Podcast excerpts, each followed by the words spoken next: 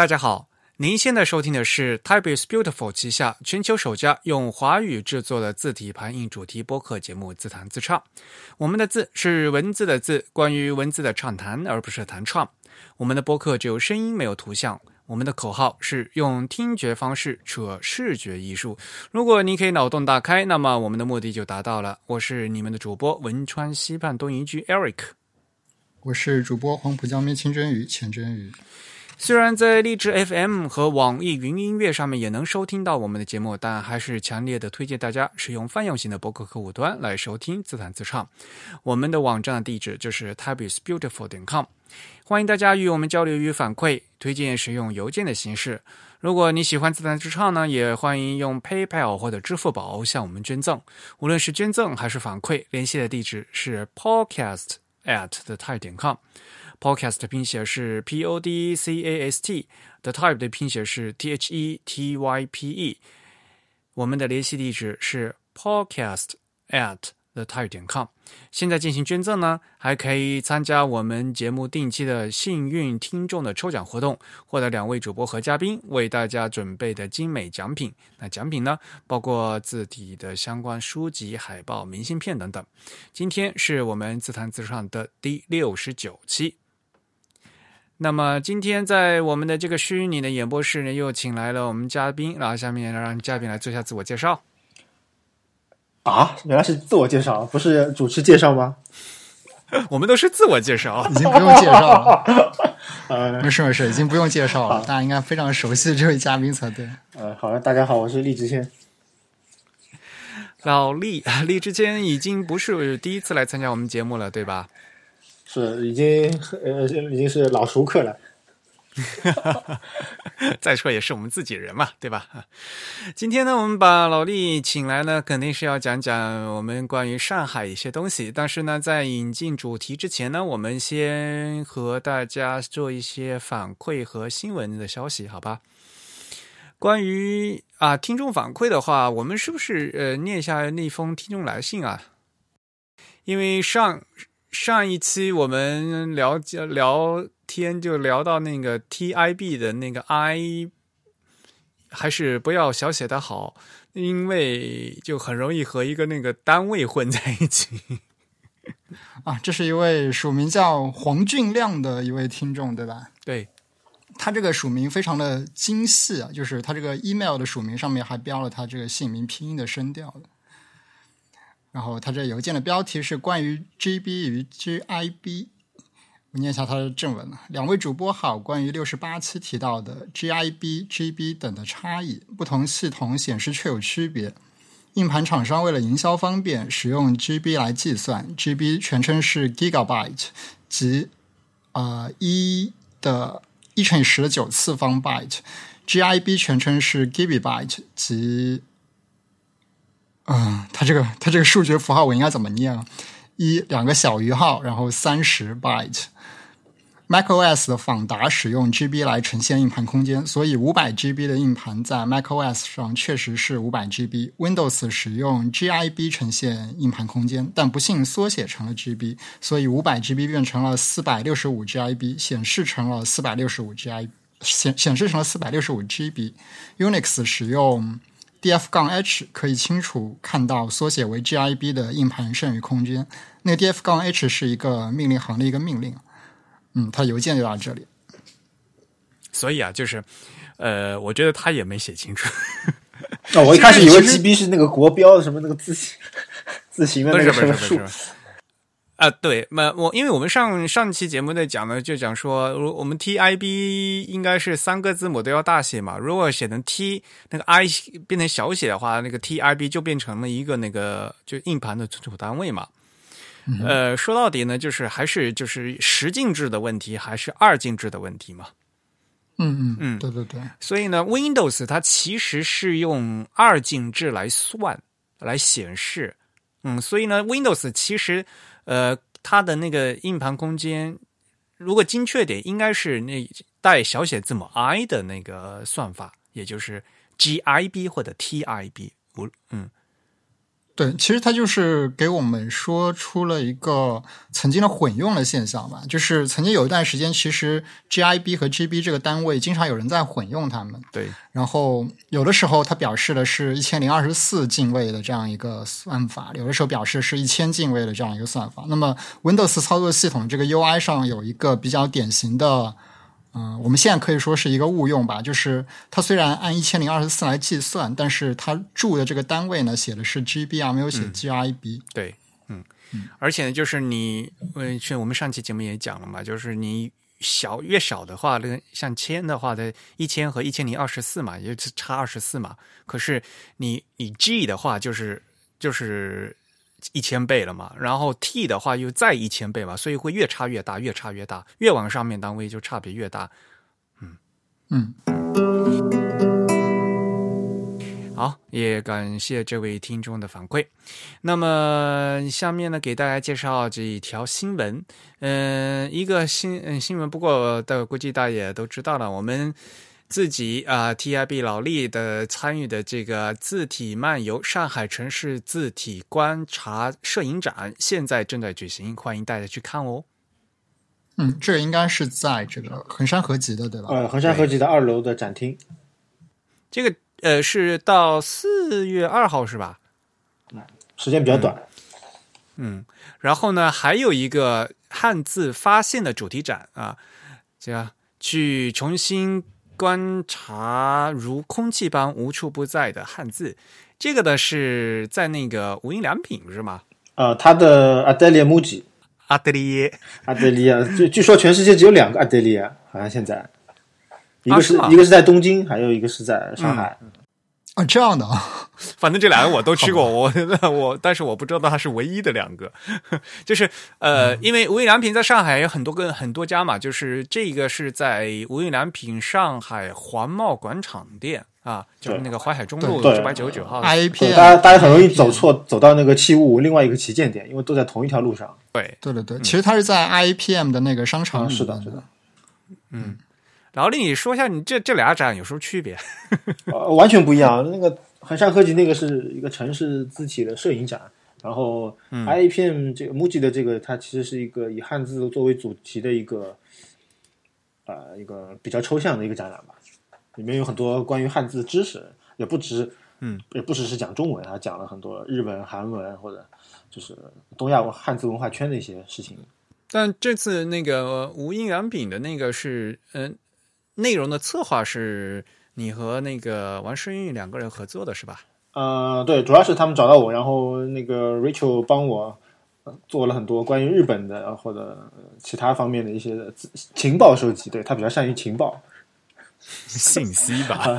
情情报情报，他他要去武藏野读情报设计吧。就是呃，情报两个字在日语就是信息的意思。对对对，这两个字也在我们的展览当中有出现。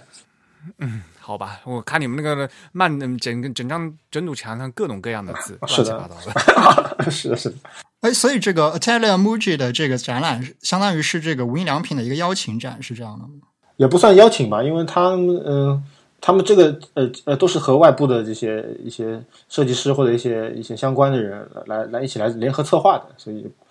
哦，我其实一直比较好奇，就是在 Italian Muji 里面举办展览，它的这个必要条件是什么？比如说，必须是 Muji 给你们一个邀请呢，还是说你可以主动向 Muji 做一些什么提案之类的？呃，这个展其实是呃，我们去年甚至可能更早一些，然后一直在和他们呃有有一些联系，然后本来也是想做一些关于城市呃字体的一些呃展览的内容，但是后来可能呃讨论了以后，就转转变了我们的这个主题就。变到现在是这个以汉字为主题，然后他们也觉得，呃，这样可能会更适合一木呃无印良品的品牌。啊，所以他们其实是有一个专门的类似像策展人这样的人来跟你们对接的，是吧？呃，他们有企划部，就是没有没有特别专专门的策展部，但是有企划部，他们也负责呃无印良品其他店铺的一些店内的平面的一些设计啊什么的。嗯嗯，好。呃，所以呢，在上海的朋友呢，可以抓紧时间哈，因为但呃，那个 Atelier Muji 其实并不是很大啊，呃，其实嗯很快就可以嗯逛完。嗯、展览的时间呢是呃已经开始了呢，到五月十三号结束。那每天是它那个就是只要店铺开业的话，就都可以过去看，对吧？啊，对，然后里面也没有也没有人，所以你可以随便进去，就没有人看着你，你也可以在里面，呃很多人在里面自拍啊什么的，也没关系。对对对，它其实很像商场的一部分。是，的，但是衡山合集那边也是一样的吧，也是那个，就是他们只要店店开着的话，你们就都都都可以过去看。是的，是的，是的，是的。衡山合集那边的话是在那个也是二楼、三楼啊，呃，那是字体漫游的一个摄影展，嗯，呃呃，欢迎大啊家，去。也也不完全是摄影，我们还有一个做声音的朋友，他放了很多呃在上海城市角落录的呃声音，然后每个声音有一个二维码，它是散布在整个店里的，所以你要去发现，然后去寻找，然后把那个声音扫出来。哦，这样子，对对对，也有一点探险、探探索的这种意味。呃好吧，对，而且衡山合集的那个摄影展，它有一个投影仪在轮播着非常多在那个空间里面无法展示的其他照片，啊，那个投影仪放的都是我的照片。啊，那些照片我建议大家非常认真的去看，里面有非常多的彩蛋。但是你们要要有人解释吧？啊，不不用解释，不用解释，人看懂不能不。能解释。不过，嗯，这个还是要让大家自己去看这个为为好。啊、说到展览的话，呃，还有一个呢，就是比较推荐展览是八十四岁的日本平面设计师仲条正义先生的一个个展啊，叫《影和呕吐》啊，中文呃那个英英文名字叫《In and Out》的一个巡回展的上海展。那这个展览时间呢，也是一直持续到五月二十号。呃，地点呢是在那个上海的当代艺术博物馆设计中心 PSD，就那个大烟囱啊。嗯，呃，中条正义，呃，你们知道吗？你们应该认识吧？不认识。对，他在那个 TDC 东京 TDC 上经常出现。对对对，没错啊，呃呃，老一辈的平面设计师了，也是。嗯嗯嗯，这次这次做展，我也去稍微帮帮忙做了一些东西。嗯，哎，我想知道他这个“饮 and 呕吐”的这个翻译是中国人译的吗？还是没有吧还是说日语的他他这个自己音也这是他自己起的名字。然后呢，饮是呃饮水的饮哈，饮料的饮，然后呕吐就是呕吐。但是呢，因为呕吐用日语念叫 out，啊，所以呢就是其实跟中文的这个所翻译有以就就是 out，就是 in and out。嗯，对它这个它这个音读的音，其实跟汉语发音还有点像。对，所以他是故意先起到一个那个按英文的那个起名字 in and out，有进有出嘛，啊，那然后然后他然后又套的就是像 a t 机一样的，就是套汉字嘛，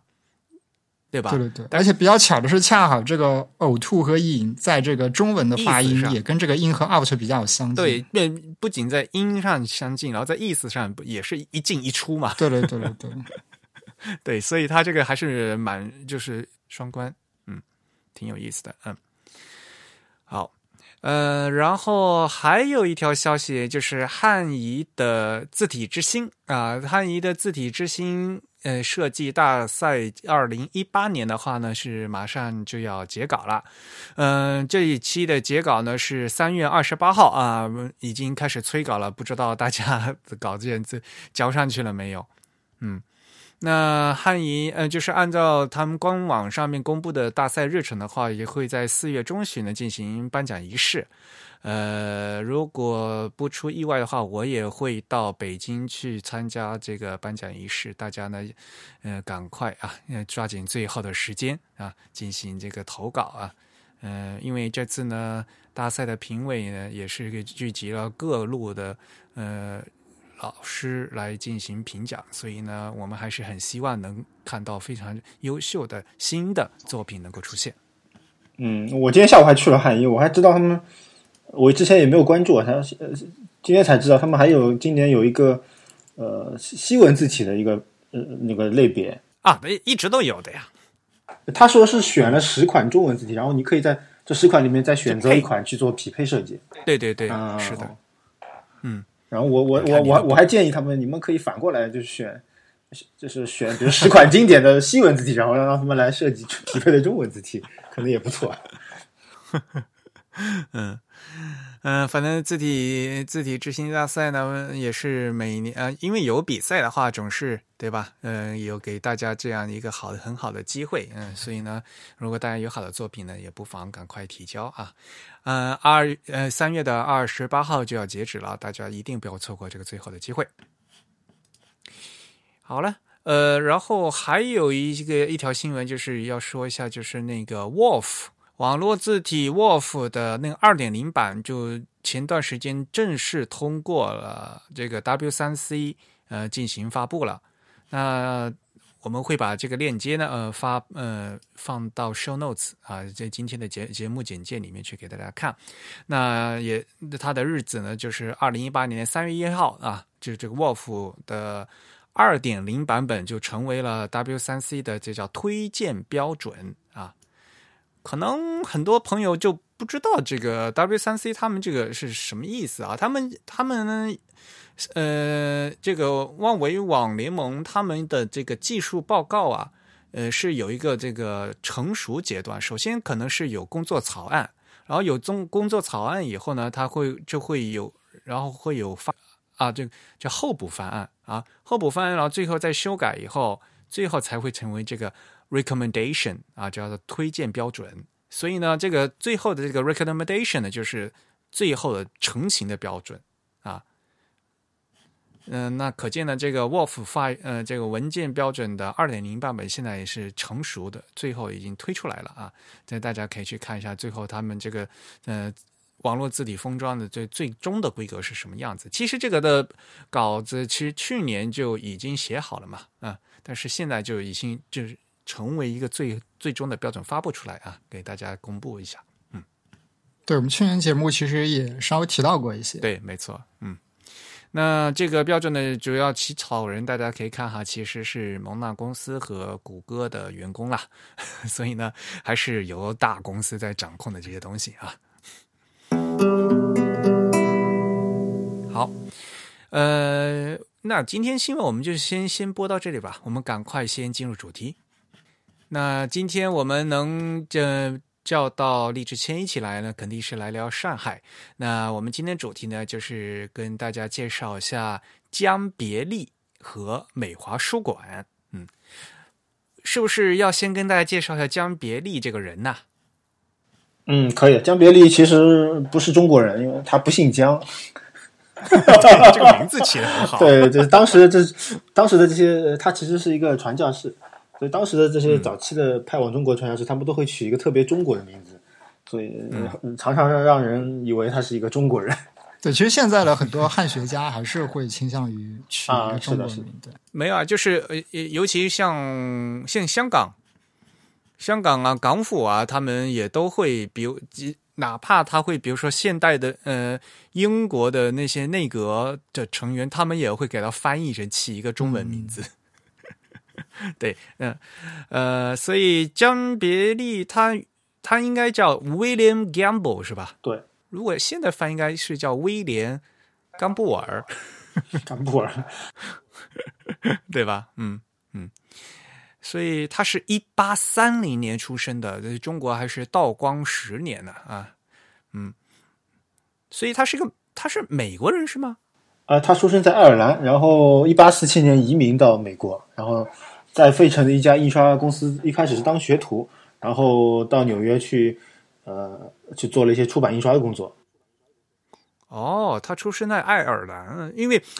因为我的印象就是他，因他后来是那个北美长老会嘛，所以呢，我印象就是他就一直都是他就是就是美国人吧，应该就是因为他后来，呃，因为他来来来中国之后，他后来又回美国了，我记得好像啊，是的，是，他还是算是一个。就是呃有来有回的传教士，很多呃可能比他更早来的传教士，最后都是客死在中国或者客死在印度啊。对对对，他是一个有有始有终的人。嗯，对。呃，所以呢，嗯，我们今天讲呢，就是这位非常传奇人物哈，呃，江别利这位传教士，美国的传教士啊，他曾经呢，在一八五八年。被这个这个北美长老会呢派来中国啊，然后呢，在中国进行呃非常丰富的传教工作。当然，他的更大的一个贡献呢，是为中国的印刷事业也做出了很多的努力。那后来，他于一九一八六九年呢，离开了中国，去了日本。那他也把中国的这些签字的一些技术呢，就带到了日本去啊。呃，就像我们刚才说的，一八七一年呢，他就完全回到了美国。后来呢，他好像还到那个耶鲁大学去学习，是吧？我觉得这这是一个才子呀，他这啊，是的，是的。而且就说呃，江别离之所以会到中国，也是因为呃，早期那些传教士，呃，他们在中国传教面临了很多困难，比如说清末的时候。呃，清政府是不允许传教士来呃公开传教的，所以一开始早早期传教士他们并没有呃直接登陆中国，他们可能都是停留在呃香港、澳门呃或者呃巴达维亚，也就是现在的马尼拉，或者是马来西亚槟榔屿，或者说是一些东南亚地区，然后来呃偷偷的印制一些印刷品，然后通过印刷品的方式来进行传教。所以印印刷对于早期呃在像中国传教的这些教会来说，他们都是。非常重要的一个事情，所以正因为正因为印刷的重要，所以呃，在呃东南亚或者在东亚传教的传教士，他们都会要求呃，比如说他们原来的那个他们的原来的教会派遣有印刷功能的呃职员，然后来进行传教。像他之前，像可能就马里逊吧，对吧？马里逊那时候是在澳门嘛，我记得好像是，也也那时候也一开始，呃，要要传教，结果清政府不不让嘛，所以他也他也不敢了。后来呢，就开始就印就印东西，而且他那时候我记得他他印刷东西好像还也被查封了。对，马里逊是一八零七年先到达了广州，他然后他到达广州以后发现，呃，他也很难传教，然后他也也不允许他公开向中国人学习中文。所以他就就是他他的就是怎么样都很难融入这个社会，甚至和中国人发生联系。所以他最后就呃，当然他也在广州非常呃艰难的建立了一个广州印刷所。当时是据说是在广州十三行地区，就是有很多商号的那那一片啊，建立广呃广州印刷所。然后呃，但是到了那个一八一五年的时候，他们就呃转移到了马六甲去了，然后在马六甲建建立了呃英华书院。所以，所以其实是在在早期，呃，基督教传教士到中国来，其实面临了很多这个无法传教、无法学习中文的一些巨大的困境。嗯，因为像我们在研究这些签字史的时候，就讲嘛，那时候马里逊他那时候编的那个什么英汉词典嘛，对吧？啊，我也会那时候我们一直都拿他那本词典来说，是可以是现代就是出版物里面第一个能看第一本能看到就横排的那个从左到右排的这个中文嘛，嗯，但是呢，马里逊呢，他其实是英国对吧？他是是那个英国伦敦布道会，呃，伦敦会就是 London Missionary Society，嗯，就是伦敦布道会嘛，他所以他是那个新教的传教士嘛，嗯，对，嗯，而且他也时间比较早了，对啊，就是因因。他在一八零七年他就到广州了。对，一八零七年到广州。嗯，对，相对来讲，像江别利的话，首先对啊，江别利就和他不一样嘛，他是英国人，那江别利是美国人嘛。然后他那个是伦敦布道会嘛，那江别利他是这个北美长老会嘛。对，而且呢，呃，他这个时间也比嗯马马女士要晚多晚得多了。对我，我们可以以那个中医讲鸦片战争作为一个分界线，就是马里逊是在鸦片战争之前到的中国，然后他发现没法传教。然后鸦片战争之后呢，因为我们签订了很多呃不平等的条约，所以外国人可以在中国经商或者进行传教，所以嗯，所以江别离是鸦片战争之后到的中国。哦，对，那个长老会议是什么样的组织，你知道吗？我觉得那个英文好难念，他们那个那个那个叫什么叫什么？Presbyterian，Presbyterian 是吧？Presbyterian，嗯嗯，那 P。嗯，Presbyterian Church in the United States of America，嗯，所以他们那个都是长老，知道我我我我真的有认识，我的确有认识的朋友是美国朋友，他就是那个长老会的，呃，所以然后他还真的起了名字，他说他说我的中文名字姓陈，所以你可以叫我叫陈长老，我就被被我就被雷到了，知道吗？他他真的是很老的人才能加入这个会吧？不不不不，就是年轻人啊，就是就这个跟那年这个年长年纪轻没有关系，你知道吧？反正就是因为长老就是就是一个一个级别问题嘛，嗯就是教会里面的一个嗯嗯，所以所以他是他是一个那个 Presbyterian，、嗯所以所以你可以叫我叫长老 啊，嗯。所以呢，我们今天主要的内容是先讲讲江别利，然后呢讲讲他来中国上海建立的这个美华书馆。但是他好像一开始来被派到中国的时候是到宁波，是吧？啊，对，当时美华书馆呃的前身叫花华圣经书坊，然后他们在宁波是从呃，让我看一下啊，哎，等一下，但那个是花华还是华花？啊华花，sorry，华花，嗯，还有一个花花华还是华对，花华是另外一家，啊，好吧，呃，就是花是那个鲜花的花，华是中华的华啊。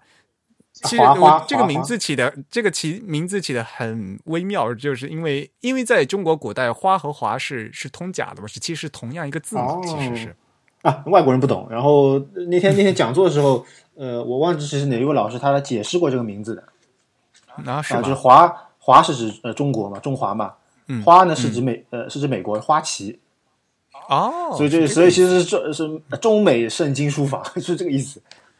啊对，所以它那个英文名字叫 The Chinese and American Hardy Classic Book Establishment，、啊，对，呃，就是 The Chinese and America，、嗯对，嗯嗯，嗯，Chinese American 啊，嗯，对，所以也很从这个名字就能看得出来嘛，就是的确就是明显的就是他们为了传教，然后呢，为了印刷这个些呃什么圣经啊，还有这些印就是宗教书籍而搞的一个就是印刷所和出版社吧，对吧？啊，对，其实呃，华花圣经书房根据那个苏金的那个注意待客，它的还有一个前身，它前身在澳门，嗯它可能呃它只存在了三年，然后当时其实是可能是呃中英鸦片战争刚结束，然后他们在澳门进行了一些筹建，然后三年之后就在一八四五年的时候就搬到了宁波，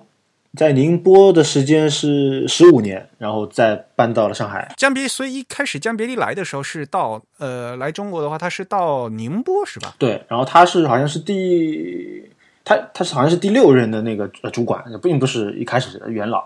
华花之前叫华英教书坊，是在澳门，就是呃存在了三年，嗯，所以应该是从澳门过来的，因为澳门叫华英嘛，嗯，然后到了中国叫华叫华花。嗯。嗯。嗯，不过值得一说的就是说，其实这个华花或者说这个美华书馆的前身，其实比江别利来中国要早之前就已经存在了。嗯。对，嗯嗯，所以呢，就是一开始就一直都有这样一个书房，然后呢，中嗯、后来呢，从澳门搬到了宁波，那在宁波的中都都已经待了十几年了，然后江别利才来，对吧？然后在江别利的任内呢，就他大家讨论决定，就把这个整个的呃花花的这个圣经书房从宁波搬到了上海去对。，江别利到宁波呃两年之后就搬到上海了，所以可能应应该是他主导，然后要求要搬到上海的。就大那时候是他们是觉得说，因为什么，上海比宁波更有发展前途嘛。呃，是啊，就是，的确是上海大城市嘛，教徒多，啊然后还有租界什么的，可能比较方便。嗯，对对，搬到上海以后就就改名这个美华书馆了，是吧？呃，好像是的。不管怎么样，呃，搬过去搬过搬到上海的时候是一八六零年嘛，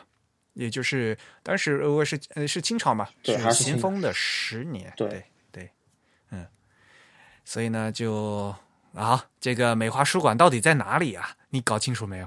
呃，我没有搞清楚，因为我根据一些历史照片，有一张老照片写的是，呃，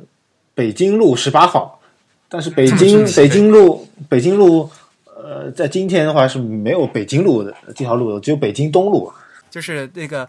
没有啊，我因为我记得好像就是他一开始呢，呃，到上海的时候是在一个非常偏远的地方，在虹口那边，然后的确是说虹口太远了，然后就马上就就搬到了那个小东门，首先是搬到了小东门，小东门，但是我不太知道具体的地方。然后上次呃讲座的时候，苏金说是在一个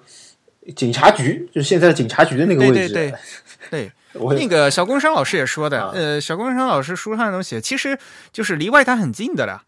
呃呃，我我我不知道嗯大家对那个可能在上海的朋友也也不知道，就是就是因为现在有小南门嘛，对吧？地铁站有个叫小南门地铁站嘛，对吧？就以前的那个城门特别小嘛，呃，然后的确有个小东门，但是呃，当时的小东门派出所。啊，现在有一个小东门的派出所，但是现在小东门派出所已经经过合并以后，就就完全不是在那个位置了。嗯，但小东门这个嗯地址是可以从一些，比如像维基百科这样的资料里查出来的。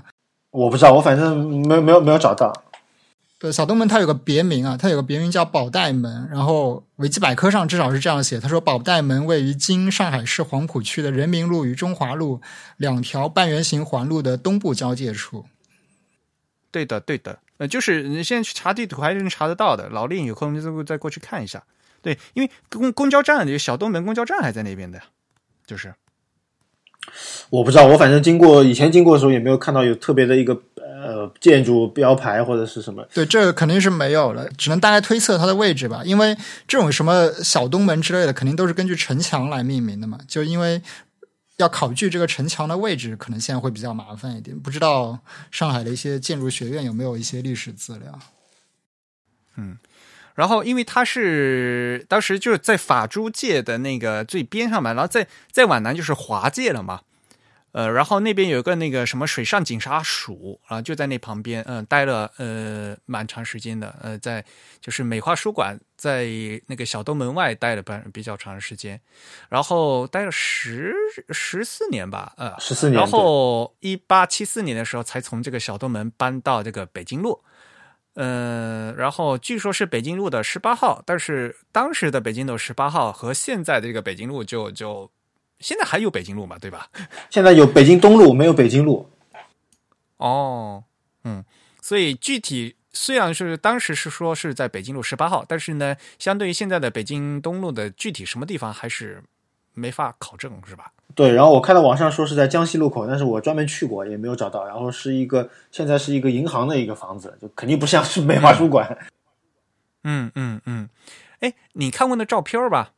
对吧？对我看过照片，就是美华书馆不有个照片吗？它那个是一个三层楼，嗯，一个三层的洋楼，然后呢，而且感觉前面应该有一个院子什么这样。对对对对，因为它前它就是它后面还是一个教堂嘛。哦，那边完全没有教堂。当时是有教堂的嘛，就是因为他搬到那边的话，他肯定他这个是传教士嘛，所以他经常旁边有教堂，然后呢，他的工厂也在边，而且呢，呃，你仔细那个我那天去听那个小工商老师的那个演讲嘛，然后小工商老师说，你仔细看那张照片的话，你会发他会发现他其实是一个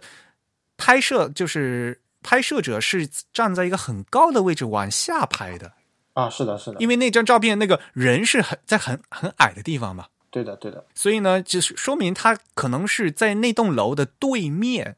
啊，它中间可能是院子或者是一条马路，对面的楼上往下拍的。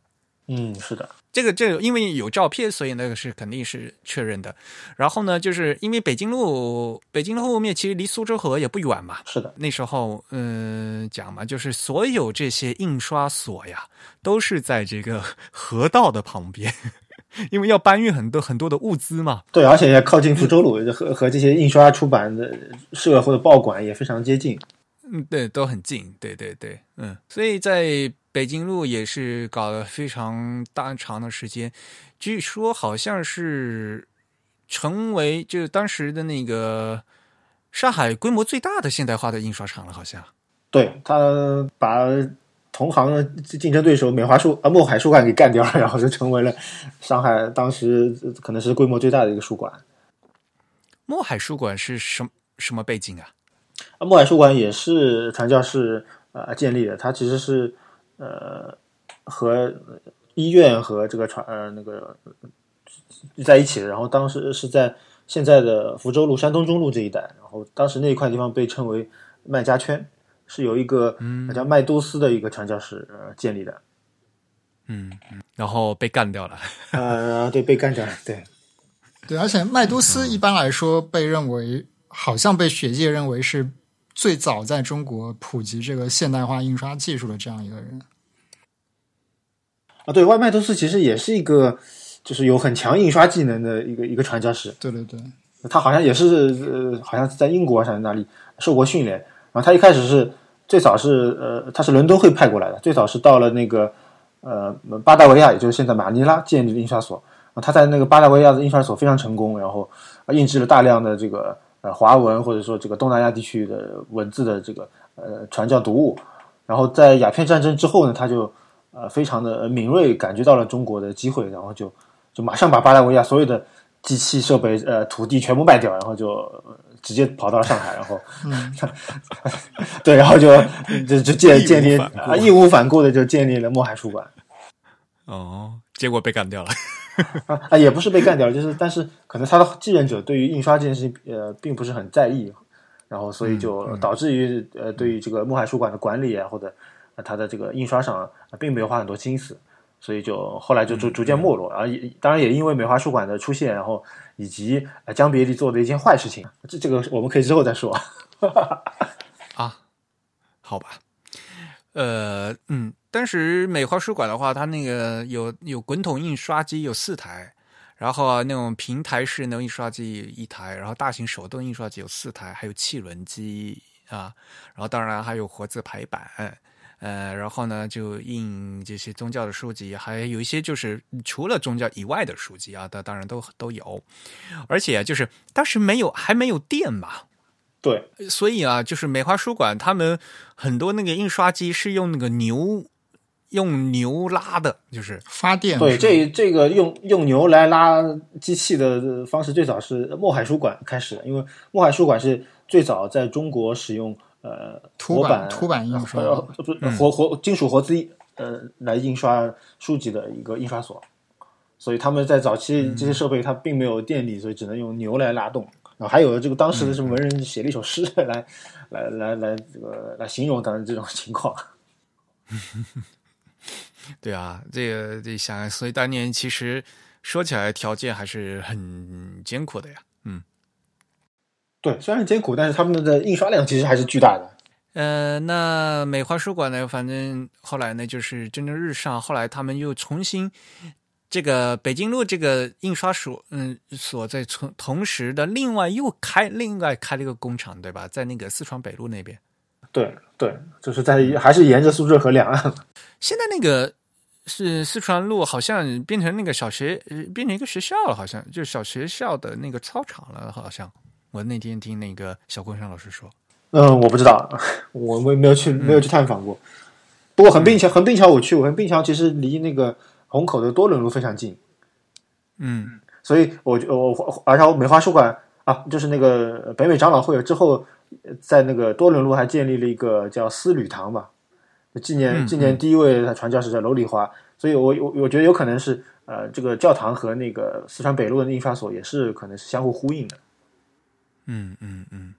嗯。最后的话，呃，美华书馆虽然就红极一时，但是他好像就后来就撤退了，是吧？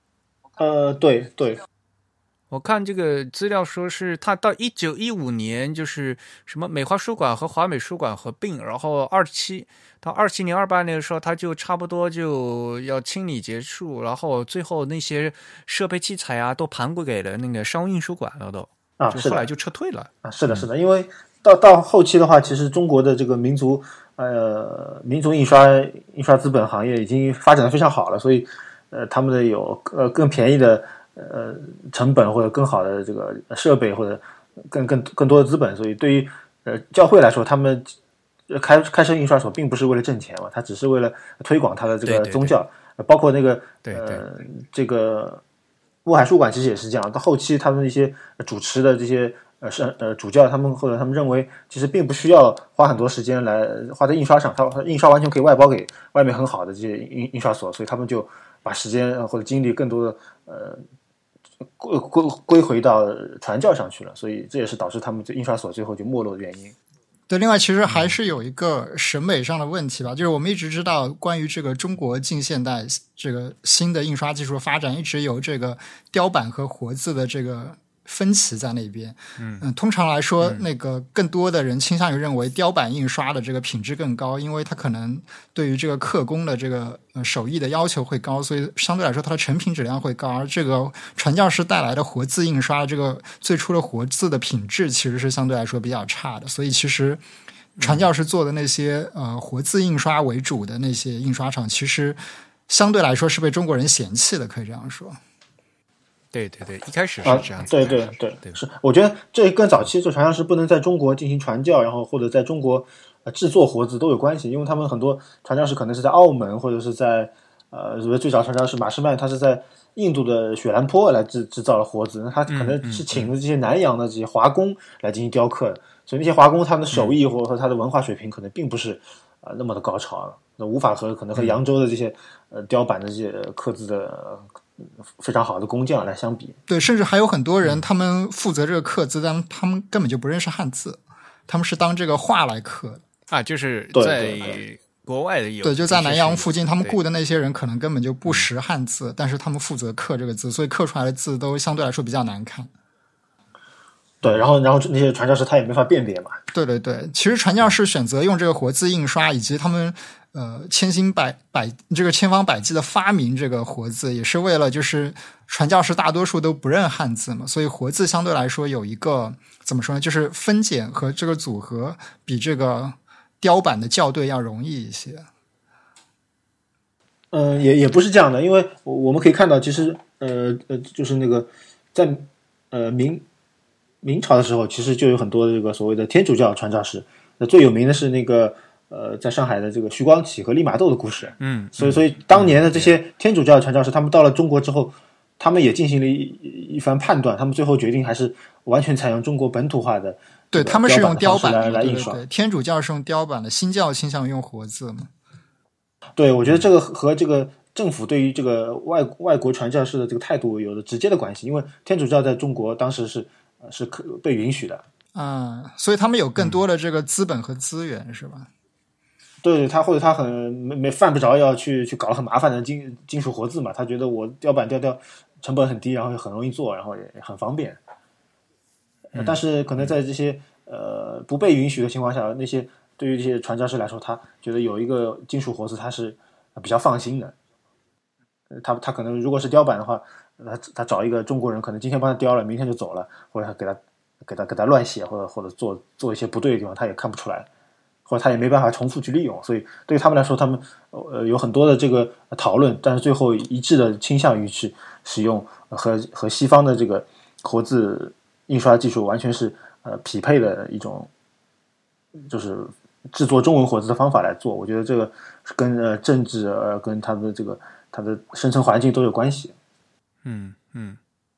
可是到鸦片战争之后的话，就没有这个这事情存在了呀。就是相对来讲的话，像美华书馆他们也就很放心的就开始就直接开始印了嘛，对吧？嗯。啊，然后呢，我们现在呢就可以话题呢就可以逐渐的从这个美华书馆呢转到这我们今天真正要讲的这个重点，就是活字啊。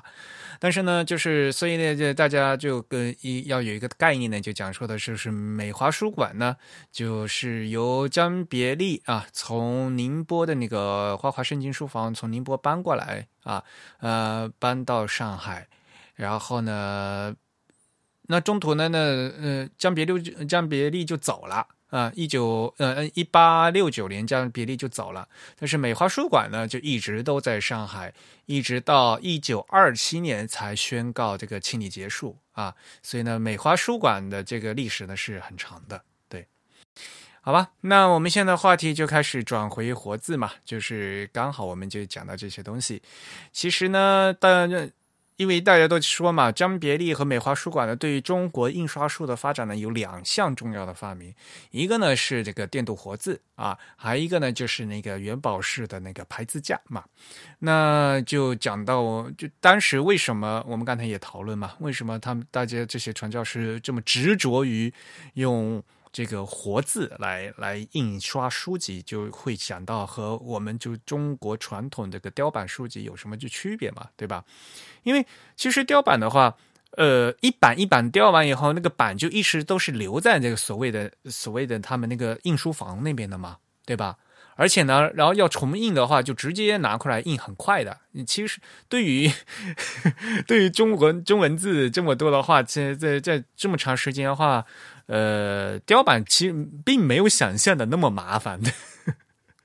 中国这很长时间就一直都一直都用雕版，而且呢，雕版的话，由于雕工的技术还很不错嘛，所以呢，那质量也能保证啊。就大家也很有有一个很大的印象，就是说好像是什么毕生发明了活字，然后中国一直都是用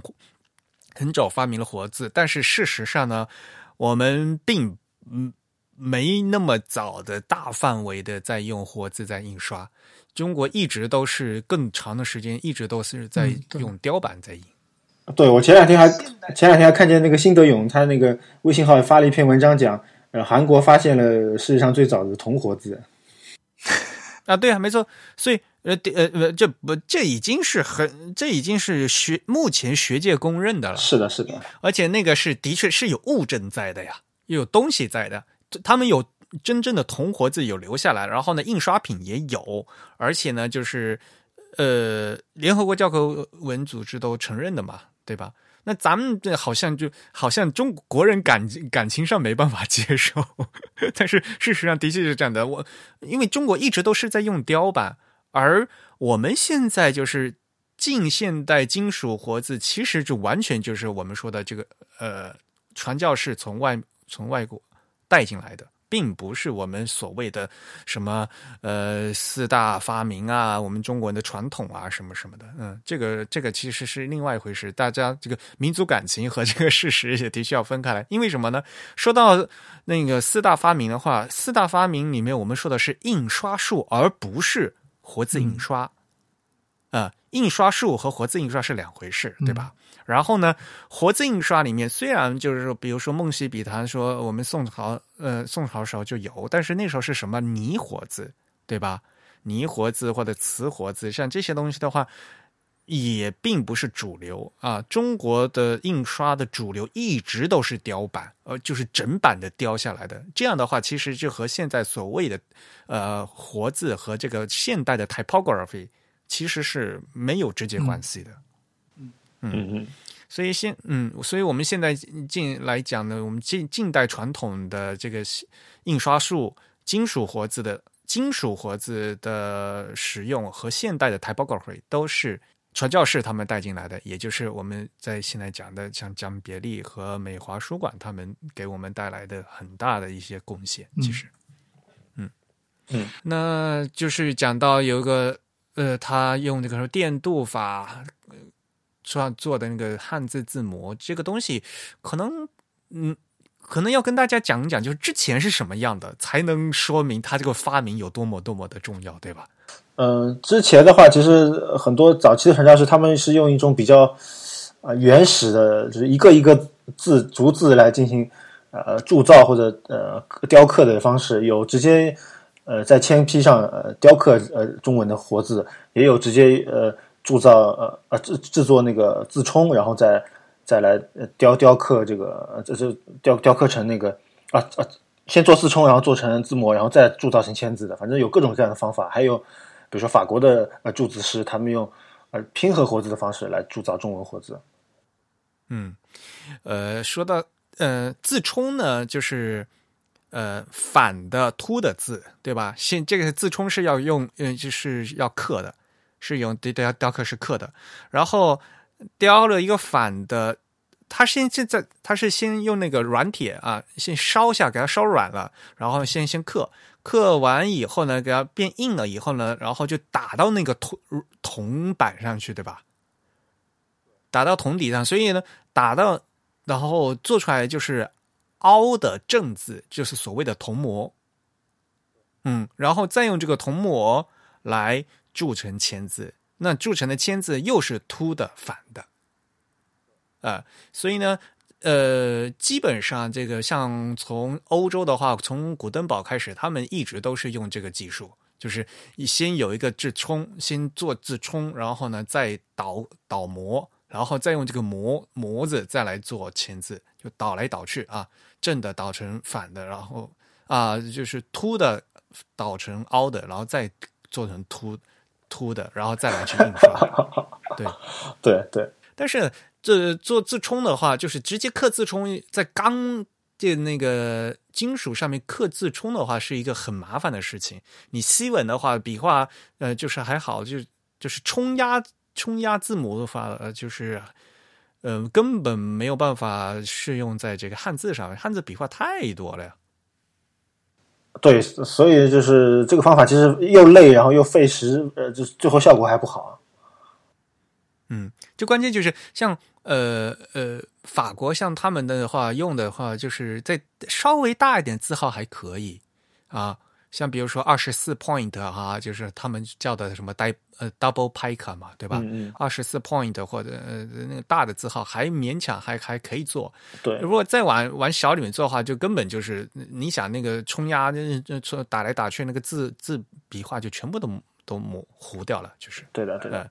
呃，这是第一点。然后另外一点就是刚才呃，李志贤也提到，就是一个拼合活字，就是哎呀，反正是传教士他们也是脑洞大开，费绞尽心思呀。因为中国有很多编码部首嘛，所以呢，他就把这个字拆开来，而且他们好像是拆成三分之一和三分之二吧，对吧？好像是那个身旁，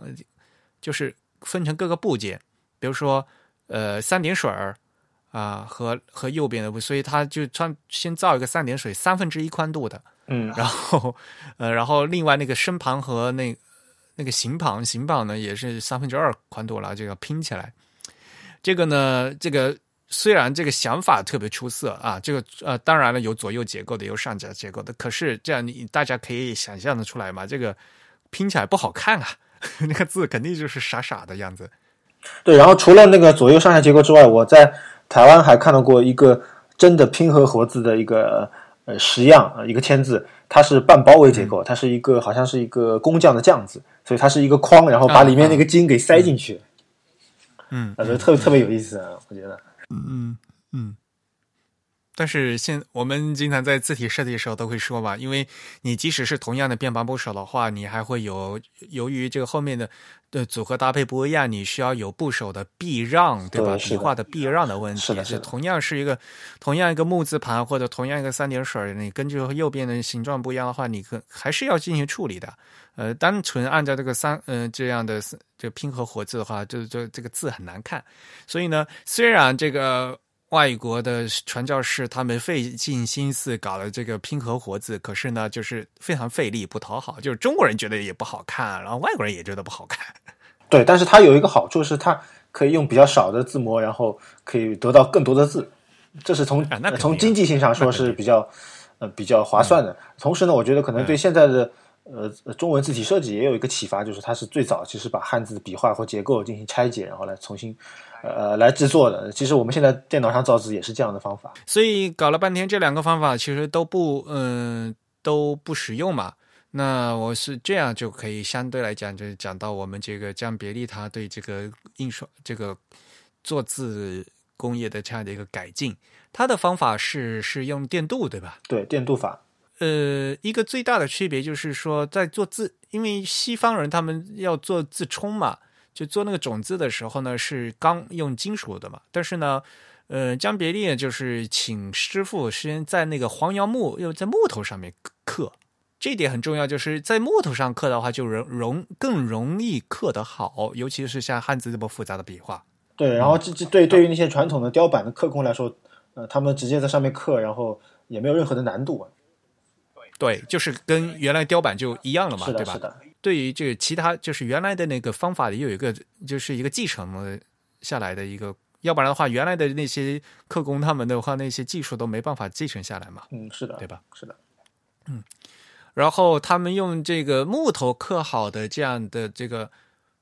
呃，是反的凸的字嘛，就也也也就我们也暂也也暂时叫自冲嘛，对吧？然后呢，呃，拿去做电镀是吧？嗯，我记得他是先先要先用那个蜡，先去去先先先先做个模子出来，好像是。呃，也可以用蜡，也可以用类似蜡的这种这种呃材料，反正就是只要不溶于水的材质都是可以的，比较软的，可以塑形的。然后呢，在在在这个蜡中间可能还需要加一些呃金属的粉末或者石墨石墨的粉末，然后来作为一个呃呃这个电镀的这个媒介。然后就放到电镀槽里面去，吧？对的对的，嗯，然后就会生成那种薄薄的一一层的那个铜片的那个感觉，对吧？就凹有有有那个模子形状的，是的是的。那个是那个什么硫酸铜是吧？我记得一般来讲那个，呃，有有很多种，然后后来还有很很多的呃革呃，就是技术的革新。然后我我在这个呃电电镀法，我稍微查了一下维基百科，然后我找找到一些比较有有有有趣的信息，就是这个电镀法是一个呃是一个身份很特殊的人，呃，怎么特殊呢？他是一个犹太人，然后他出生在俄呃出生在德国的呃普鲁士。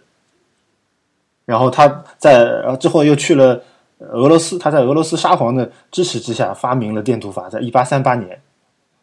然后这个人名字叫莫里斯·冯·雅各比，然后他有另外一个俄罗斯的名字叫鲍里斯·谢苗诺维奇。然后除了发明电镀法之后之外，他还呃发明了很多非常厉害的东西，比如说他发明了呃电动机，比如说发明了呃在发明了用用那个。有线那个电线来进行通讯的一种方式，然后呢，他还发明了一个呃物理的一个原理，叫最大能量定律，也被称为雅各比雅各比定律。嗯，雅各比雅各布。哎，我听我看另外一个文献说，就是他当时嗯，就是当时发明电镀的时候，好像就是为了做字模，是吗？啊，不是的，他当时发明电镀是为了呃呃研究那个研究那个电电磁力发呃发电机。他他是因为沙皇让他要做一点那个呃，就是用电力驱动的东西，所以他当时在一八三九年的时候造了一艘小船，这个船有二十八英尺长，然后上面坐了十四个乘客，然后他们在涅瓦河当中逆流而上，航速可以达到每小时三英里。啊，对，所所以它其实是造了一个电动版的什么呃特斯拉，就在当年。然后它是因为因为要造这个电机，然后它发现这个这个这个电。这个电的这个呃转化的这么化学的原理，然后它反向，然后推导出可以用来做那个电镀。嗯，然后呢，这个电镀呢，就是因为就通过电解原理嘛，嗯，将导电体就嗯铺上一层这个金属嘛，呃，所以呢，这我们现在话说回来，就在这这这个字母上面的话，就是会就做成一片那个。铜片嘛，对吧？嗯，做成这个铜片以后，然后呢，哎，它是要要两次电镀，我记得好像是。啊，它如果是做成呃要做成字模的话，它需要两次。那其实最早，嗯，呃，因为它呃雅各比是在一八三八年发明的这个这个电镀法，然后到一八三九年，就是俄罗斯政府的印刷的文件已经使用电镀法了。然后他们当时是直接电镀整版排好版的活字。对他们是一整版的，对对的活字，相当于可能后面出现的纸型，嗯，就像纸型一样，像打纸型。对对对对，他他电镀整版活字，然后用这个来印刷，然后他一开始呢还用来复制一些铜版画或者说是一些木刻的版画，都是用这个方法来呃作为一种艺术的一种呃艺术品的这种复刻的方法。嗯嗯嗯嗯，电镀一次的话呢是凸的嘛？然后，呃，所以要在在电镀第二次才能是是凹的那个字母嘛？对的。然后再再比如说，那当然那个字母的话有很多种形状了，有像我们有片状的字模的话，就直接那样用的也可以啊，要不然就给它打到那个那个那个长条长方块里面也有的，对吧？嗯，是的。所以啊，就是像一。我们话说回来，就是江别利他发明的这这样一个做法的话，就是，呃，就和以前相比的话，就是手工刻比手工刻模就是不不仅省工，而且很关键就是字形完美，笔画清晰。原来就是从欧洲传过来那种冲压法的话，就是完全无法实现的小字号啊，就相对来讲的小字号呢，也可以进行，也可以进行制作了啊。所以这一点呢，就就根据我的这个调呃，就是维基百科上的考证，然后其实这个方法并不是江江别离发明的，因为电电镀法出来之后，它很方便的可以来呃非常准确的还原一个东西，所以他们其实最早是用来呃代替那个呃自冲的，就就是就是来来来来制作西文的字体或者制作俄文的字体，它可能最早是在一个金属上直接刻出来，而且电镀，那个做的不是字体啊，那个是一整整版啊，也也有用来做字体的，就是代替自冲。哦，嗯，好吧。所以，所以他们可能，呃，西方人他们他们是就是从从雕刻一个比较硬的自冲，然后变成雕刻一个较软的一个呃种字，然后再再再通过金属，然后然后来电镀方法。只不过到了中国之后，江别离他带把这个技术呃学到了之后，他带到中国来，把那个呃用用在用在了木对用在汉字上，然后用用在了这个呃这个这个木头上，就从从从木活字来进行呃呃电镀。对对对，就是从木头开始，嗯，因为一开始用这个黄杨木来做字坯，这本身是一个，然后再用于电镀，这这样一个工作流程的话，是是一个崭新，嗯，是一个新的做法嘛？啊，对，对中文字体来说是这样的，我觉得只能这样说。因为其实说实话，西文的话，他们用那个冲用那个冲压法。的话，他们也就其实能更方便的做，因为西文像比如说 P 和 Q，他们中间那个 counter，它它可以用同样的自冲去去冲压，知道吗？是所以他们更更容易做。其实，嗯，对的，是这样。但是我也查到一些，就是说，呃，很多呃厂家在这出现了电镀法之后，他们就不用那个那个自冲了，因为自冲很麻烦，而且自冲还会磨损或者丢失。对，所以他们就直接。呃，用电镀法来山寨自己的字模或者自己的签字，对，从自己的 签字或者字模再电镀出来。是，嗯，呃，所以这个就是说，呃，如果你要零从零开始做的话，你就必须要用那个自冲做呀。啊，对，以前以前有，但是你如果去复刻，你呃呃，就那不叫复刻，就就是山寨，就是就去去倒倒模的话，那个那你可以去倒啊，没关系，对吧？你从零开始的话，你就就必须要。要这样做啊？不不不一定，就是你你嗯，从零开始你不需要用自冲了，你可以用用一个比较软的，就是类似于木盒子一块软的金属，然后雕刻，然后再再那个用电镀。嗯嗯嗯，对，事实上简单来说，我们可以认为电镀是一种将一个立体的造型能够比较好的复制下来变成模具的这样一种技术，对吧？嗯，对的。然后它还除除了印刷之外，还会用在很多的这个雕塑的这个对对就复制翻制上面。嗯。嗯，对的，嗯，因为就因为尤其是像在汉字的话，因为汉字很复杂嘛，啊，呃，呃其实我们应该在以后在今今天可能时间不多啊，我们就不展开讲，因为还有一个字号的问题嘛，对吧？我们现在常说用的这个什么一号字、二号字这这这样的说法，其实也是源于美华书馆的，对吧？美华书馆，它当时呢有各种，它那是像江别利那个时候，它有六种不同的字号嘛。其实当时哈，他因为他自己在做，嗯，在注字嘛，呃，在在在做字嘛，所以他的那个字，他嗯还能拿出来卖。那拿出来卖的，当时它只是一个编号而已，第一号、第二号、第三号。但是后来习惯了，就变成特指代这个字号。尺寸的一个说法了，就变成，嗯，一开始美化它其实只只只是一个编号而已，就是一号、二号、三号，只是，呃，因为它卖东西嘛，就总是要要有个说法啊，嗯，呃，所以呢，像我们现在讲最常说的，呃，比如说正文都用五号字啊，五号字相当于十点五 point 啊，可能是对于阅读来讲比较适合这些东西的话，其实都是当年。为什么用五号字呢？是因为江别利他们这些传教士，他们为了印圣经，然后就觉得就刚好这样一个大小，能在一个比较比较合适的篇幅里面，能把圣经完用一个比比较合适的厚度印完，要不然的话就是太厚了嘛，要不然也就太太小了也对，我觉得。这个是和他们的这个。因为他们的早期印刷这些呃圣经啊或者宗教图书，它都是免费赠送的，所以它不可能印印印一个精装本，让字印的很大，它也不可能印很厚，然后很厚的话可能也不不方便于发放或者不方便于别人携带，所以它是考虑很多使用的场景。而且呢，其实传教士进来中国的话，他们会是首先是想到就中国的字很大，就是和我们大家可以想象和雕版比的话，就是我们那我们的字很大，然后他们就是说，如果这么大的字的话，印圣经的话，我要印的好厚好厚一本，印不完，所以传教士一直都想就要把这个字弄小，他们所以他们会一直去钻研怎么样把这个字印小，对，嗯，而且像大家如果熟悉圣经，你会知道它圣经还有章节号嘛，就然后一行，嗯，这个每段每段上面还有那个。编号嘛，所以他们会还除了那个正文字的话，还需要有注解字。像就是因为就他有这个印圣经这样一个需求在，所以呢，他会要出现要要做，比如说正文的五号字，然后呢，还有一个是六号字，这个特别特别小的字嘛。嗯，美华书馆六号字其实才才，所以六号字被称为注字嘛，然后所以就注就是注解的注嘛，就注解的注，对，就是用来做注解的，对，嗯，对。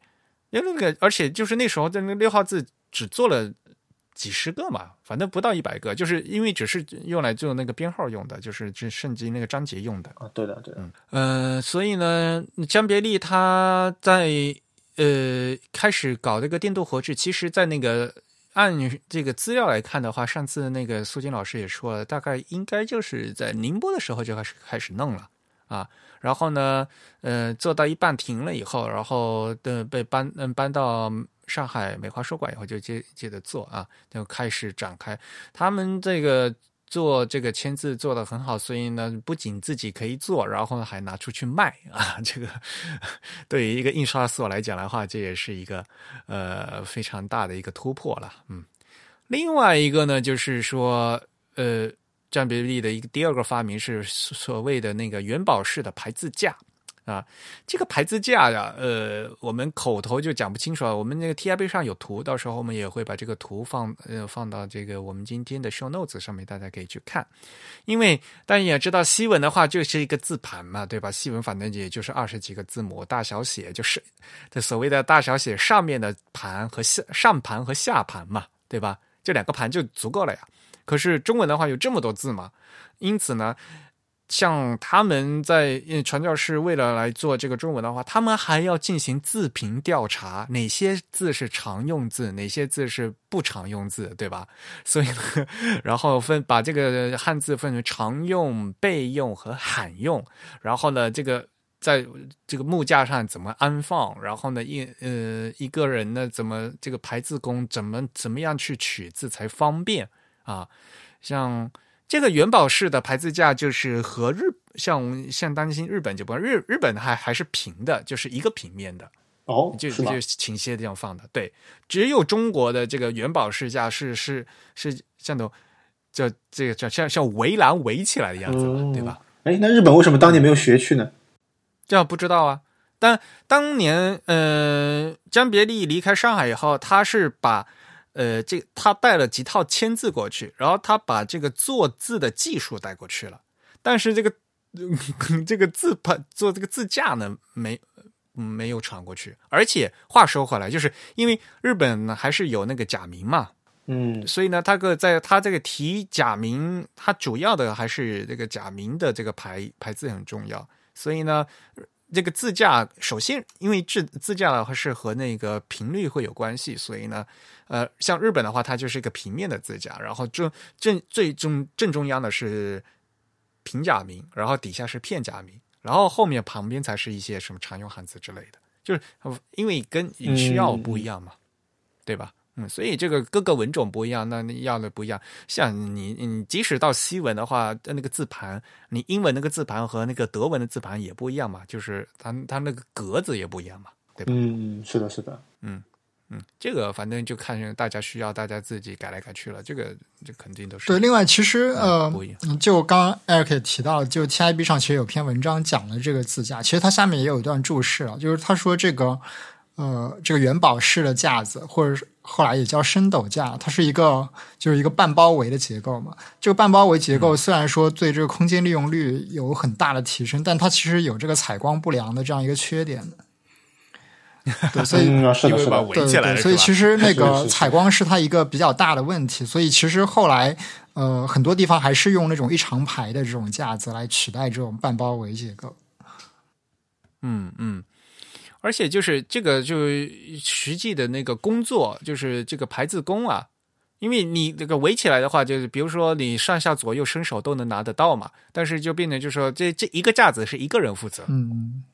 啊、如果你是开价的话，那就就可以说就好好多个人同时工作，时用嘛，对，是的，是的。对对对，呃，然后，然后可能这个你要的字不在这一圈里，还得走到隔壁那个圈里面去。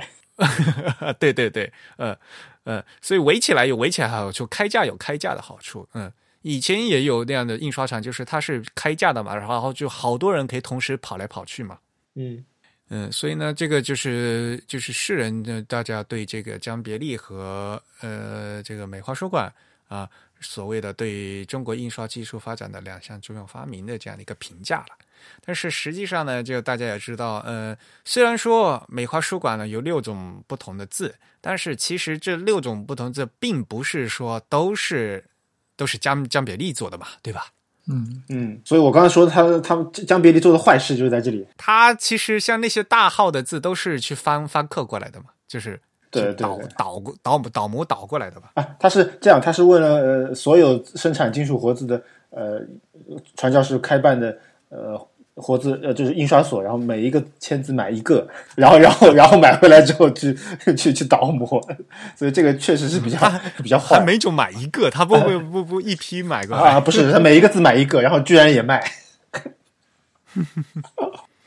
像美华书馆，他那那个广告上面都说他们卖的那个六种六种字嘛，啊，就所谓的一号、一号、二号、三号、四号、五号、六号嘛，呃，应该是只有五号、六号呢是在江别利，他们就是他拿照那个自工，他们通过电镀法就在这美华书馆他们自己开发、设计、制造的，是的嗯。像那个一号字的话，其实我们是在字体史上叫戴尔活戴尔活字的那个样式嘛，对吧？对，是一个叫戴尔的传教士呃打造的，大号的其实后来其实是另外一个科尔，对呃科尔按照那个代号，嗯、那戴尔大号字的那个尺寸，因为它那个是 double pike 嘛，就是对的大家知道 pike 是十二点嘛，那 double pike 就是二十四点嘛，就二十四 point 啊，那所以一些一号字二十四 point 其实是所谓的戴尔活字啊，double pike。然后呢，二号字其实是所谓的柏林柏林字，就是是德国人，德国人拜豪斯他做的，而且那个二号字其实也有一部分是那个拼合活字，也是拼起来的。对对，而且拜拜尔拜尔豪斯是受到了美国长老会的订单，然后再做的，所以他他用这个还是有点理由的。啊、好吧，嗯，然后三号字就是大家 最最说的就是那个拼合活字嘛，长得很难看的那个，嗯，对，啊，那个是巴黎字嘛，就是法国当时那个里格昂嘛，对吧？勒格昂，嗯，呃，那个拼合活字长得很难看，对，嗯，所以那时候三号字就就大家也不爱用嘛，就因为长得很难看，也不想用。嗯嗯嗯，然后四号字就是所谓的那个香港字吧，就是那个科尔，科尔他们从那那时候香港字拿过来的。对，在香港英英华书院做的，有到最后可有六千个字。嗯，然后所以呃到后面呢，才真正说所谓的上海字，这个五号字上海字啊，嗯，就是在上海做的字，其实是从呃宁波带过来的中国的那个刻字工匠呃王凤甲，然后刻的。嗯，对，王凤甲就难得有名字，对，就是的，是的，嗯，就刻工有名字。像因为以前像做雕版的话，很多就是有顶多有那个刻就刻书铺的名字，那刻工的名字肯定是没有的。对的。嗯难得，所以啊，呃，我现在在在看像苏金老师啊，还有这小工商老师他们这些书啊，就觉得他们很好一点，就是，嗯、他们传教士啊，他们留下了很多很详细的资料。嗯，江别利还特别喜欢写信，然后呢，因为他他们因为他们是传教士，他们要定期汇报嘛，所以呢就必须经常写信啊。对然后然后他他他就会会汇报那个进展啊，我们今呃这个月刻了多少字啊，怎么怎么怎么样，所以这些这资料都是嗯都特别的齐全啊、可以呢，我们就通过这样的一些资料那个呃去去追溯，就当年他们是具体进行了什么样的一些工作。对，而且我觉得就是非常难得，就是有有苏金这样一个研究印刷史的专家，他在这么多的信件当中，然后呃，就是逐一的去分别、去阅读，然后再把它的信息给归纳出来，是非常非常不容易的事情。所以啊，这个才是真正做研究的人。是是的，是的，我很佩服。呃，这个说这个感想哈，谈一下感想。其实，呃，两点。呃，第一点呢，就是说啊，这个做研究啊，还是要拿第一手资料。对，嗯，像像像苏金老师，他为什么是呃，他他的做拿做拿的结论是靠谱的，在学术上是站得住脚的。然后，因为我有第一手资料，江别离就是这么写的呀，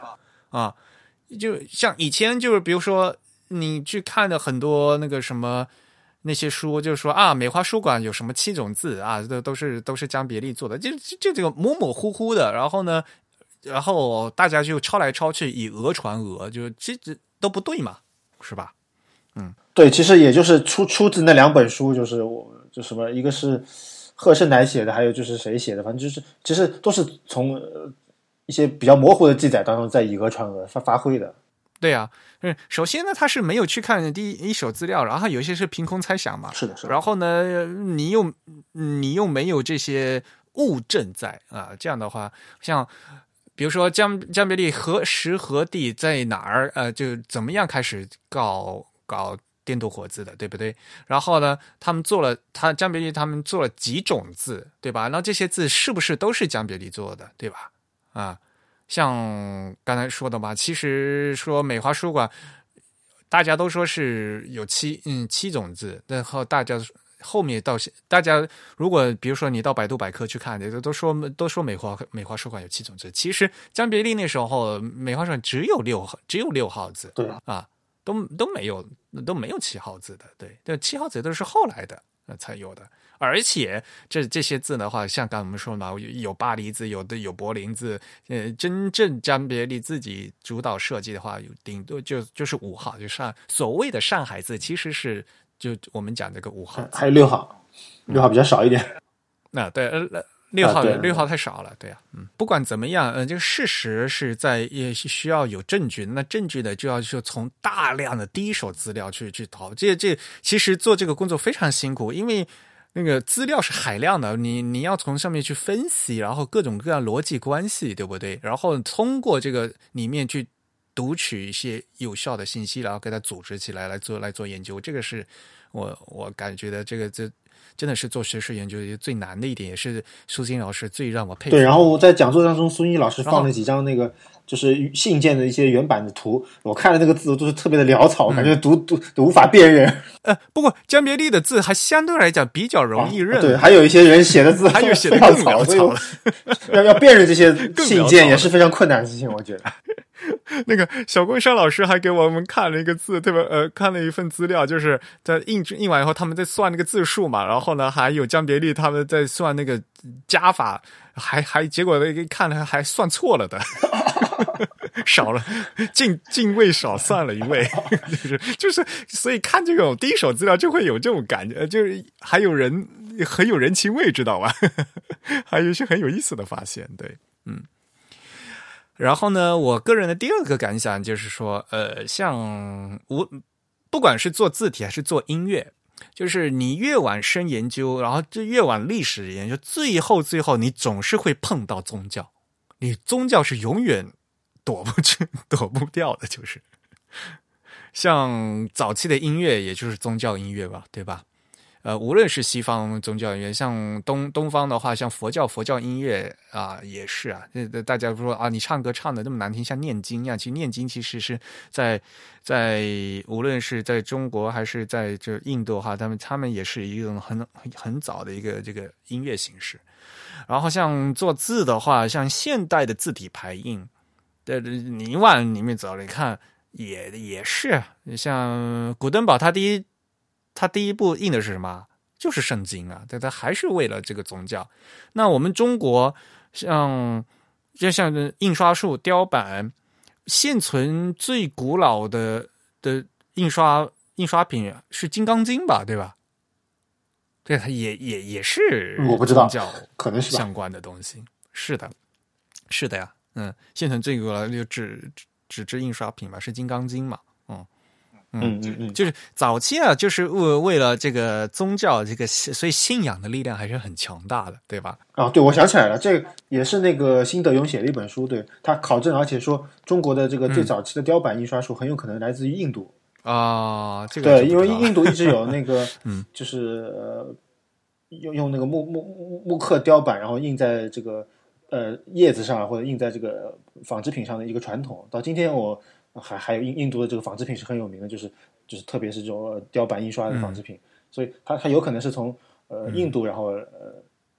传入中国的。中国以前都是手抄本嘛，所以没有这个木板印刷的这样一个技术。像这些东西的话，就是还是要研究。所以刚才有我讲的嘛，就所谓的就是这个民族感情和这个科学研究、学术研究是要分开来的啊。有些东西的话，可能跟大大家从小的一些教育啊，这个好像感觉很不一样。但是事实是怎么样的？我们大家还是要呃继续继续的研究和挖掘，对不对？嗯嗯。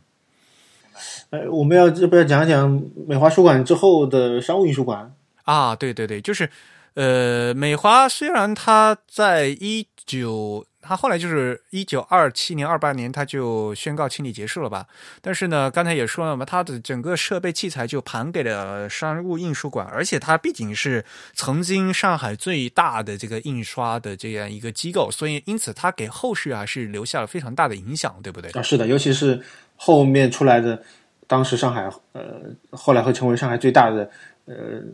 中国人的呃。印刷公司叫商务印书馆，然后其实跟美华书馆有非常呃强的渊源，我们可以说一下。呃，商务上海商务的是一八九七年成立的，对吧？所以他的那其中四名创立者啊，这这这个都都有名字的嘛，叫夏瑞芳、鲍鲍贤恩、鲍贤昌和那个高奋池，就是他们这这四个人啊，都是美华书馆的，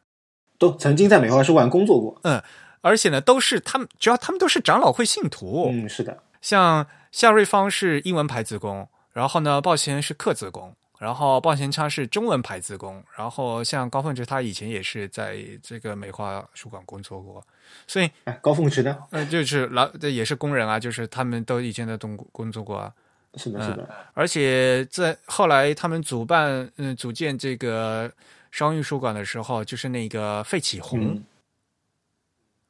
费启宏，呃，就是 啊，就是听得很像那个中 中国，也并也并不是一个中国人。George Fitch 啊，George Fitch 啊，就是后来那个美华书馆的负责人，嗯嗯，也去有有所帮助的，就是嗯，是的，是的，嗯，根据那个古登堡在上海这这本书当中记载，呃，商务印书馆的成立可以追溯到位于上海南市区的长老会清心堂书院。十一岁的时候呢，夏瑞芳从上海的青浦，然后乘船到上海，然然后和他的母亲一起生活。那个时候，他的母亲在呃范约翰家做保姆。范约翰是清心堂的校长，同时也从事印刷。然后他就认为这个年轻的十一岁的这个小孩夏瑞芳应该接受一点教育，并且获得一个可以谋生的职业。那在一八八五年呢，夏瑞芳就报名参加了清心堂四年制的课程，在那里他与鲍氏兄弟就是鲍贤恩和鲍贤昌相遇，啊，他们三个人在清心堂半工半读，并同时在呃长老会创办的美华书馆工作，所以他们其实是在那里呃有点像上一个职业技蓝翔职业技术学校的感觉。你一定为什么一定要说蓝翔？真是的。但是不管怎么样，就是所谓的，因为我们小时候在历史上说嘛，就所谓的这个早期的民族工业的兴起嘛，对不对？但是就所谓的我们的民族兴民族工业兴呃这个兴起的话，也当时因为是在上海嘛，对吧？事实上呢，也受到就是像美华书馆啊的非常非常大的影响。嗯，是的，是的。不管怎么样，就是。近代的我们这整个中文的字体排印就完全都是受到这个嗯传教士的这个影响的，所以呢，我们在讲这个字体排印的时候，加特别是讲中文字体排印的时候，我们就不能嗯忘记就是这些呃这个国际友人嗯。我们做出的一些贡献嗯。事实上，我觉得这个江别离不只是可能中文活字的。创始人或者开创者，他其实还是日文活字的 开创者。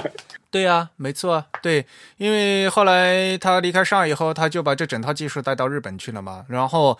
中国的所谓的我们的宋体字啊，日本就明朝体，明朝体明朝体就进到了日本。那日本呢，大家也知道嘛，以前也是和中国一样，也都是用雕版的嘛。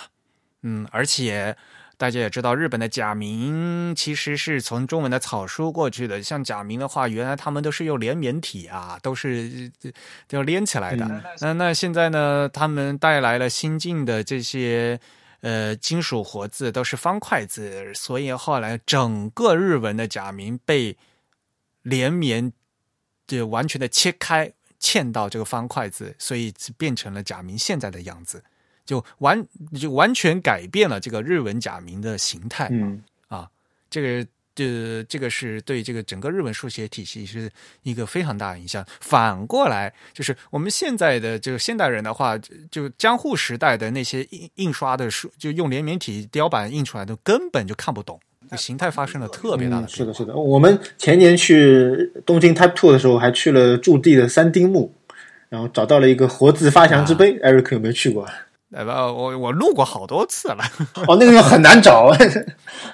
因为那边就就就一块碑，什么都没有嘛，所以我就没是啊什么意思，觉得，因为就地那边，他后来变就银座那边的话，现在已经变得都开发成那个商业街了嘛，就都都没有了嘛，什么东西都没有了。嗯但是呢，就是现代的这整个东亚近代的金属活字的话，还是啊，都是由这些呃传教士们传嗯、带过来的。好了，那我们今天差不多就讲到这边。呃，真宇，快来开讲吧。啊，那最后我们就进入今天的这个抽奖环节。首先，我们来揭晓一下上一次的这个抽奖的结果。在这个之前呢，我们还要再补充一下这个前一次，也就是第十九次我们抽奖的这个结果，因为我们联系不到第一位听众马世瑞先生，所以我们暂时呢将这个名额顺延到第三位获奖的听众去。啊，这是一位来自支付宝给我们捐赠马世瑞是那个北京的很有名的设计师吗？呃，感觉上应该是吧？他是通过微信给我们支付、给我们捐赠的，然后但是我觉得我暂时我觉得我觉得可以派宫崎骏去联系一下。没有关系啊。如果如果之后马石先生来跟我们联络，我们还可以补发给他其他的奖品。那么我们暂时把这个奖项呢延顺延到第三位听众，这是一位也是来自支付宝给我们捐赠的这样一位听众，他的署名是一个波字。这位听众我应该已经给他发了消息了，然后看他会不会来联络我们这样。那么第那么上一次我们抽奖的这个奖品是 Mira 翻译的《字体设计艺术：西文字体排印五讲》这样一本书。那这次呢，我们还是抽出了两位听众。第一位呢是来自 PayPal 上给我们捐赠的听众，我们很少抽到 PayPal 捐赠的听众，是 是的而且来自 PayPal 捐赠的听众一般都生活在海外。那这次我们抽到的是一位来自马来西亚的听众，他的中文名叫林连之。我们之前应该念过他的，这也是他写的邮件对吧？对对对对，林言之，他呃，他其实是 Doctor 哦，对对对，他应该在那边 教书吧，在大学教书。对他应该是一位大学老师。对对对对他上次来，嗯，他给我们写过好多呃好几封热情洋溢的来信。对他很关注这个 tag 的技术，所以跟我们写信讨论过相关的一些问题。对呀、对呀、我一直想就找机会再和大家有机会来讲一下 tag，到时候我们应该找那个呃内核恐慌的主播们一起来讲吧。嗯嗯好，那第二位呢是来自微信上给我们捐赠的听众，叫施飞。那么这两位听众听到我们这期的节目呢，也可以来跟我们联络。当然，我也会尝试首先去联络他们。那我们的奖品呢是国际包邮的啊。呃，那现在呢？呃，那我们这期也抽奖吗？啊可以啊。这这期老厉来了嘛？呃，那我们就来发呃和老厉有关的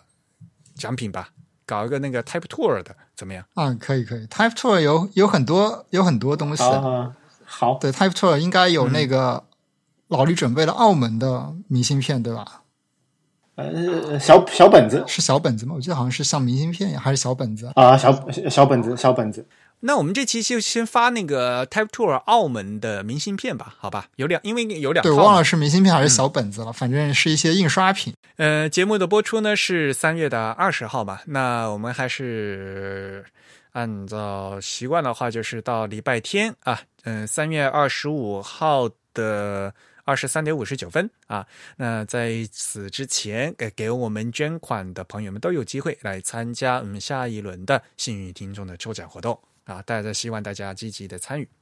好，那么也再次感谢大家收听本期的节目。如果大家对我们的节目有什么反馈或者意见的话呢，都可以写信到 podcast at the type 点 com 给我们反馈。我们的邮箱地址是 p o d c a s t at t h e t y p e 点 c o m。同时呢，也可以通过这个邮箱地址给我们捐赠，在 PayPal 和支付宝上都可以给 podcast at the type 点 com 捐赠。同时呢，大家也可以在社交网络上关注我们。我们在 Twitter、在新浪微博、在微信上的 ID 都是 The Type T H E T Y P E。在 Facebook 上搜索 Type is Beautiful 也可以找到我们。